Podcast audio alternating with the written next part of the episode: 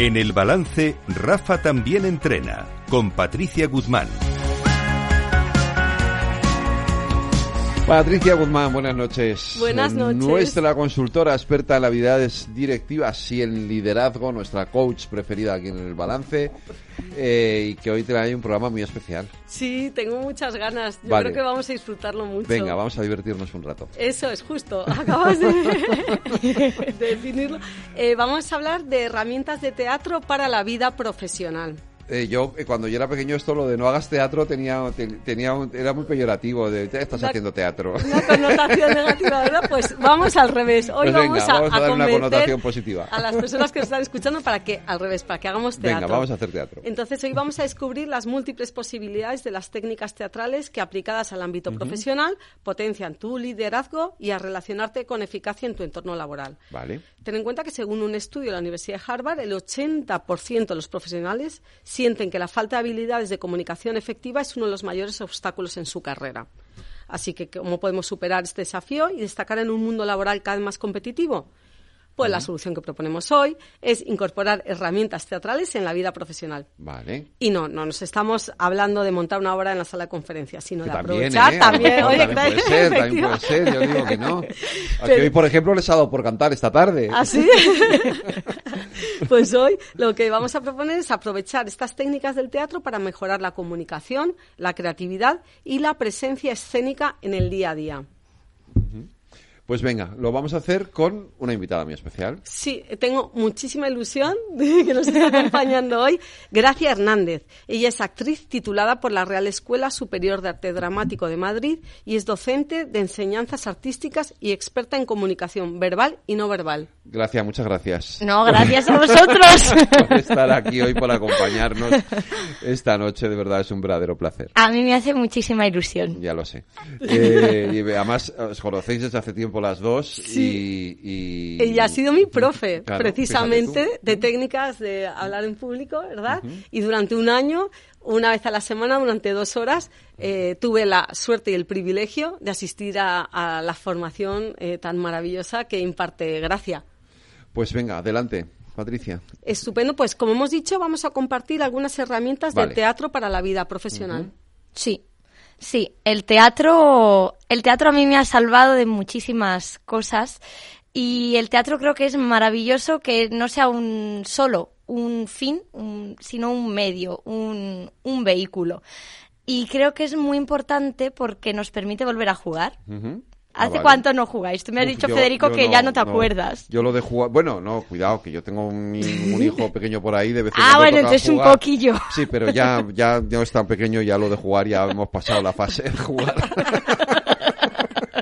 Ahora ya juegan O a las maquinitas, ya, estamos sí, en ya otra. juegan con las pantallitas. O sea, Claro, la y, yo, y pantallita. yo lo de las pantallitas y jugar no lo llevo bien. No, No, no. Hay otras cosas que sí, pero jugar no. No, pues jugar es súper importante porque a través del juego mm, volvemos a ser niños, perdemos miedo, nos sentimos seguros, nos sentimos libres y ahí es donde yo creo que uno realmente puede empezar a, mm, a trabajar, a conocerse y el teatro es eh, fantástico, fantástico. Es un vehículo Es un vehículo poderosísimo eso. porque un músico deja el instrumento si se atasca en algo, se va a dar un paseíto, cierra la partitura, luego vuelve, pero un actor que deja, no dejas nada, ¿no? No te puedes quitar el cuerpo, la voz, el alma.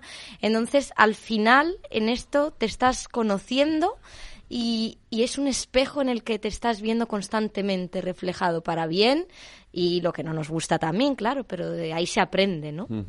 A ver, esto es muy apasionante porque una, porque al final un actor, una actriz, eh, es capaz de meterse en muchos papeles y de representar muchos eh, personajes distintos y, Y emociones y emociones diferentes, sí. diferentes. ¿no? Eh, entonces, trasladar esto a la vida diaria, a la vida de las empresas, Eso es genial. ya, claro, pero ¿cómo se hace? Claro, Pues vamos a empezar. Vamos a, empezar, a, proponer. Por ejemplo, vamos a hablar de una de las herramientas que, que más eh, entrenábamos eh, durante las formaciones, que es la improvisación.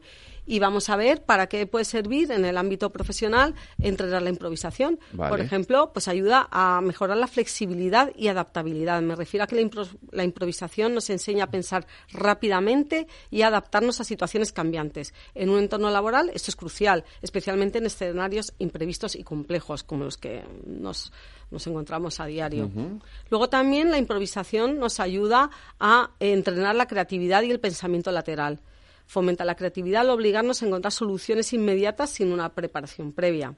Los profesionales que pueden pensar de manera no convencional y generar ideas frescas son muy valiosos en cualquier empresa. Y también la improvisación nos puede ayudar a gestionar mejor el estrés, porque la improvisación nos ayuda también a, a manejar la presión y el estrés. Al estar acostumbrados a situaciones inesperadas, gracias a este entrenamiento en la improvisación, pues podremos mantener la calma y tomar decisiones desde la calma. Y Totalmente. ¿Cómo, se entrena la ¿Cómo lo? Eso hacemos? es. ¿Cómo lo hacemos? vale. Bueno, pues lo podemos hacer con mucha gente y divirtiéndonos, ¿no? Yo, pues, pues Patricia, en mis clases lo hacíamos a través de juegos de rol, ¿verdad? En el que yo planteaba distintas situaciones que en ese momento eran las de la clase, pero en una empresa puede ser eh, lo que se necesite trabajar, ¿no?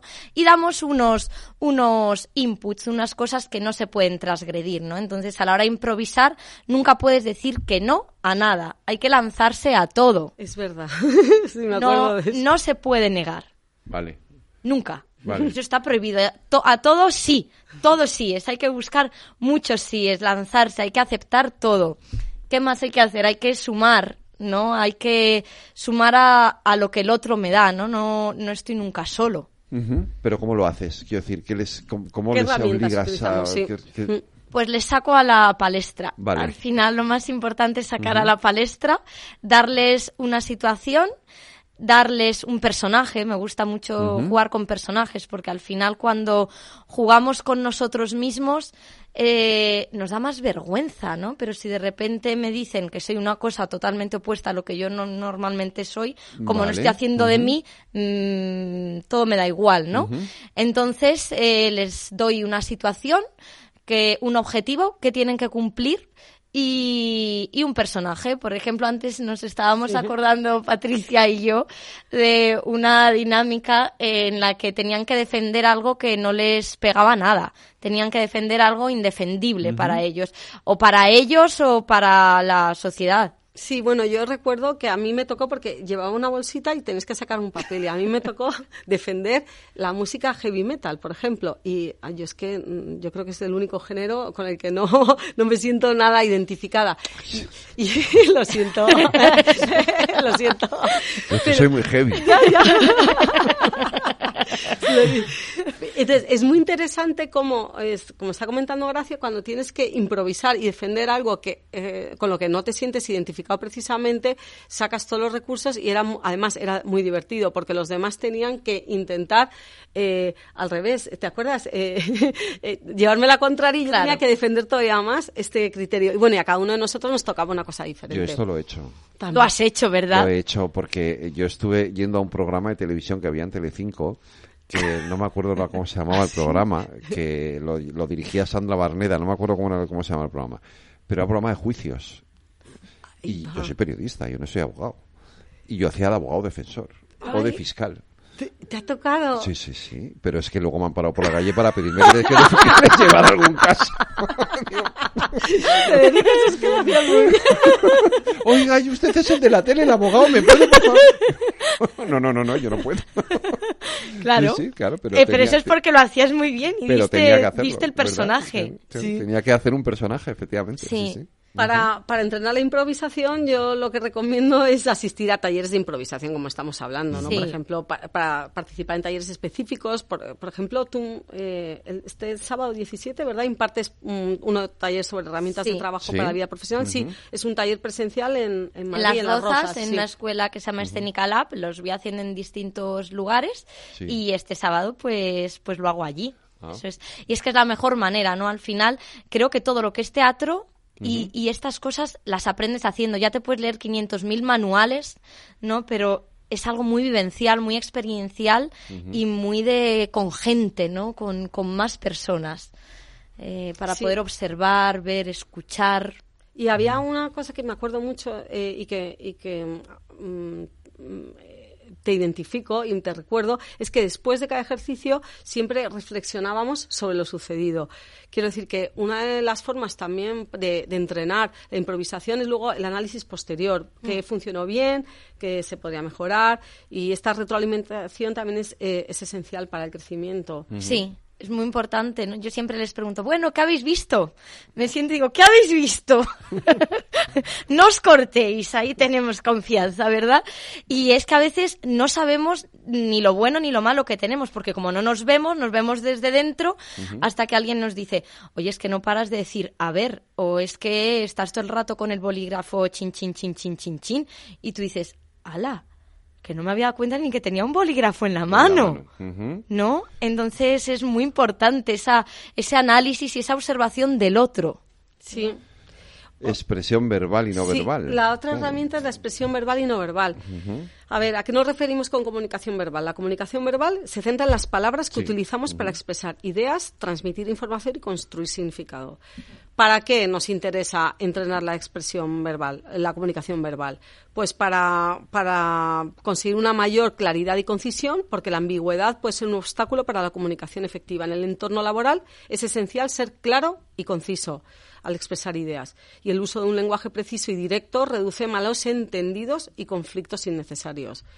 También nos conviene eh, entrenar la comunicación verbal para, para, lo que estamos hablando antes, para eh, construir eh, feedbacks que sean constructivos, proporcionar y recibir retroalimentación de manera constructiva es esencial en cualquier entorno laboral. Y un feedback bien formulado, como estábamos viendo antes, pues promueve el crecimiento individual y colectivo y genera un ambiente propicio para el aprendizaje y la mejora continua. Y también es muy importante para la resolución de conflictos, una buena comunicación no verbal. Y respecto a los beneficios del lenguaje em, no verbal, el, eh, que aquí incluimos gestos, expresiones faciales, posturas, tono de voz, pues que a menudo comunican además mucho más que las palabras, ¿verdad? Un 93%. Un 93%. Pertenece a lo no verbal. Es que es tremendo, ¿eh? Cuando oyes esa cifra, Dices, si es que da igual lo que diga, ¿no? Porque es ver, no da igual, no, no vamos, ¿no? Pero tú a un niño que no, que no sabe, a un bebé, ¿no? Que no entiende las palabras, tú le dices, ¡ay! Pero qué tonto eres, qué, qué pánfilo, te odio, te odio un montón y el niño se va a reír, va a sonreír y ya está, porque no entiende. Porque no entiende lo que le has dicho, pero sí. Pero percibe una sonrisa, percibe, un tono de voz, percibe unas inflexiones que a él le conectan con el amor, con el cariño, con la risa, ¿no? Entonces, a mí me impacta mucho ese, ese porcentaje. ¿Te acuerdas que nos hacías un ejercicio, eh, me estoy adelantando de cómo, cómo entrenarlo, pero nos dabas una frase y teníamos que decirlo en diferentes entonaciones que nos tocaba aleatoriamente y los demás tenían que adivinar. No me acuerdo que, creo recordar que era eh, mm, tenemos que hablar. Entonces había, eh, con, ah, entonándolo con sorpresa, con, con cariño, con, enfado. exacto. Y, y, la misma frase, con distintas entonaciones y gestos, pues tiene un significado muy diferente que te digan tenemos que hablar. Totalmente, totalmente, sí. Sí, creo que eso es muy importante entrenarlo, ¿no? La, a través de, de juegos también, por ejemplo, este. Eh, mm, siempre mm, otro juego que yo mando mucho es vamos a ver a vamos a poner cualquier programa o cualquier película ahora y le quitamos el sonido vamos a quitar el sonido y a ver qué percibimos o, o, vamos en el autobús o conduciendo y en un semáforo vemos a, una por, por lo que vemos podemos percibir que están discutiendo dos personas o que se están diciendo algo importante, ¿no? Entonces, ese ejercicio de observación porque al final reproducimos lo que vemos. Es un entrenamiento, la observación, sí, eh, que, que, nos, la observación y el análisis. Y también observar a profesionales que ya son hábiles en comunicación y analizar cómo utilizan tanto la expresión verbal como no verbal para aprender y mejorar Eh, por ejemplo, escuchar a Federico es un aprendizaje. No, no, que va, para nada. Sí, sí, sí. Y luego ya pues eh, aprender pequeños, pequeños tips, ¿no? Pues el decir mm, cómo cultivo la presencia, ¿no? Pues a lo mejor simplemente imaginándote un hilo que te tira de la coronilla para arriba, un hilo que te tira de la pelvis para abajo, un hilo que te tira del pecho para enfrente. Pues ya eso te hace estar en, en un lugar que no es el de repanchingao, el de me da igual todo, ¿no?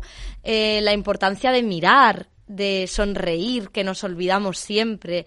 Em, a la hora de hablar, la importancia de hacer pausas, la importancia de, de mm, sí, de modular, de, de, enriquecer tu discurso con, sí, con, con la voz, con los gestos. Es una ensalada que hay que, que hay que alinear. Sí, y, y, sí, que haya una coherencia entre lo verbal y lo no verbal, claro. Puesta en escena. Sí, y vamos a hablar de la puesta en escena, que es la herramienta eh, que uno de sus beneficios es la comunicación visual y la confianza y presencia. Lo que estamos hablando antes, el dominio de la puesta en escena mejora la presencia escénica. O la empeora. Sí, tienes toda la razón. Todo puede ser. Sí, eso es. Por ejemplo, hablando de presencia escénica, eh, no solo nos sirve para presentaciones y reuniones, sino también en entrevistas de trabajo, esa presencia escénica, en eventos corporativos, todo lo que queramos comunicar. Una de las herramientas que podemos utilizar del teatro es la, la puesta en escena. Entonces, ¿cómo podemos entrenarlo? pues lo podemos entrenar observando. Ahora, por ejemplo, aquí estamos sentados en un lugar que es una mesa redonda. Sí. Una mesa redonda es una forma que da mucho dinamismo, mucha fluidez. Si estuviéramos aquí en una mesa rectangular, ya habría eh, otra jerarquización también, otro, mm, ¿no? El espacio habla mucho, no solo hablamos nosotros, tenemos esta iluminación que nos cuenta algo, qué colores hay, qué, entonces eso lo entrenamos observando. Yo soy muy pesada con la observación, pero es que observando se aprende mucho, ¿no? Y ya no es solo lo que yo hago, sino cómo construyo, ¿no? Igual que un escenógrafo en cualquier obra de teatro es una persona súper importante porque es un lenguaje más el, el del crear una atmósfera y crear Sí. un espacio acorde a lo que y no hay nada no hay decisiones buenas ni malas para mí hay decisiones correctas solo en función de cuál es mi objetivo y a quién me dirijo ¿no? Un mismo mensaje, dependiendo de mi público, lo voy a construir en todo, en mi lenguaje y en, mm, y en mi espacio, de una o de otra manera. Sí, y por ejemplo, eh, una de las eh, prácticas que también para entrenar eh, la puesta en escena es eh, practicar en diferentes situaciones, ¿no? Desde reuniones de equipo hasta conferencias y adaptar tu puesta en escena según el contexto. Que Exactamente. Trabajo en equipo, que es el último.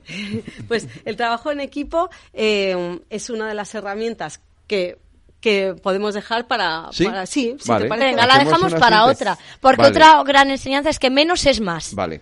Venga, pues, pues vamos a hacer una recomendación. No Sí. nos da tiempo de poner un audio que teníamos preparado, pero lo dejamos también para la siguiente. Estupendo. Vale. Vamos y a recomendamos un libro. Sí, vamos a recomendar el libro Impro, Improvisación y el Teatro, que es de Keith Johnston. Y este libro ofrece una visión profunda sobre cómo la improvisación puede aplicarse no solo en el escenario, sino también en la vida cotidiana y en el entorno profesional.